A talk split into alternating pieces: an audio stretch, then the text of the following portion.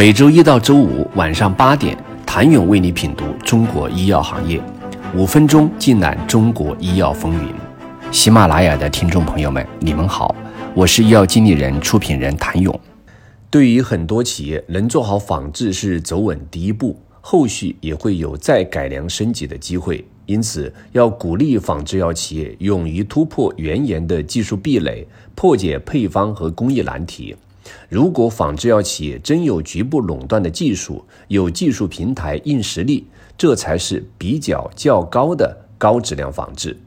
如院东生物、汇宇制药的策略，就是通过构建高技术壁垒的差异化竞争力，在复杂制剂、特殊制剂等方面聚焦和搭建平台。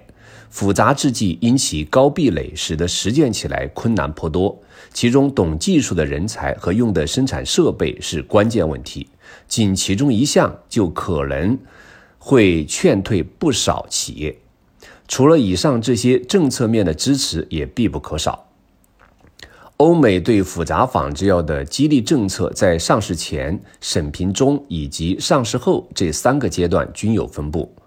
通过发布产品特定指南、开展中期审评会议、出台复杂仿制药的相关政策、开展仿制药特别是复杂仿制药领域的监管科学研究，对首仿药给予优先审评程序、授予首仿独占期等激励方式，鼓励缺乏竞争的复杂仿制药等领域的研发。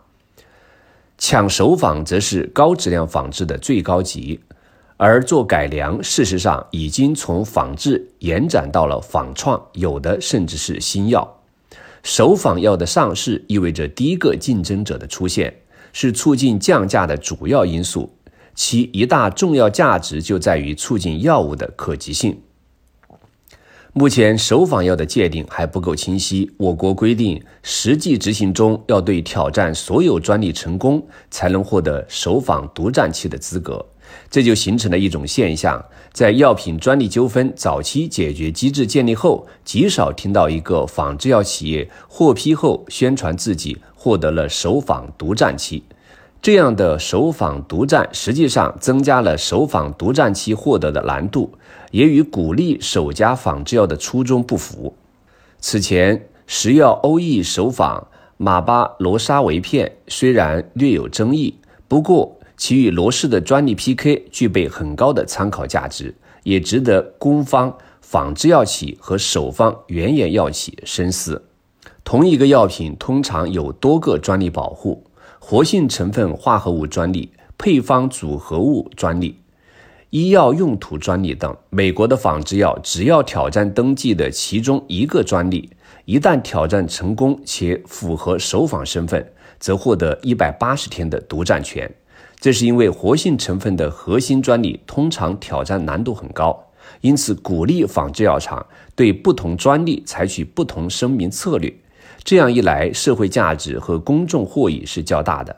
但中国符合独占权的首仿资格是满足首个挑战专利成功并首个获批上市的化学仿制药，而挑战专利成功是指化学仿制药申请人提交四类声明。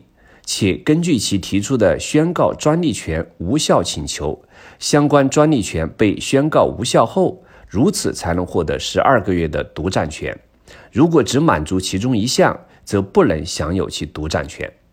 有专家表示，这其实在一定程度上挫败了仿制药的专利挑战积极性。最终结果就是得等到原研药所有专利到期后，仿制药才能开始销售。药品的可及性大大降低。做改良创新，则是高质量仿制的另外一个境界。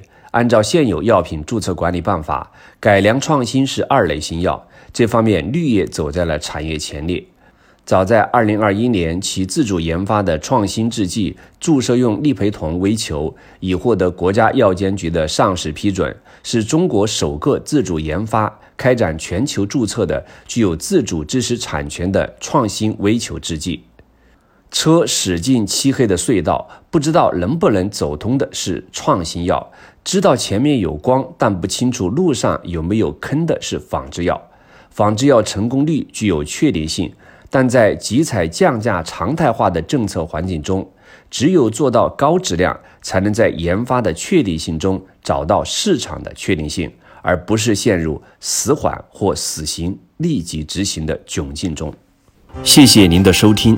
想了解更多最新鲜的行业资讯、市场动态、政策分析，请扫描二维码或添加医药经理人微信公众号“医药经理人”——医药行业的新闻与资源中心。我是谭勇，明天见。